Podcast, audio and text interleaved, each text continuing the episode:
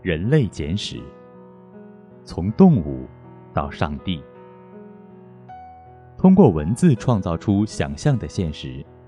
就能让大批互不相识的人有效合作，而且效果还不止如此。正由于大规模的人类合作是以虚构的故事作为基础，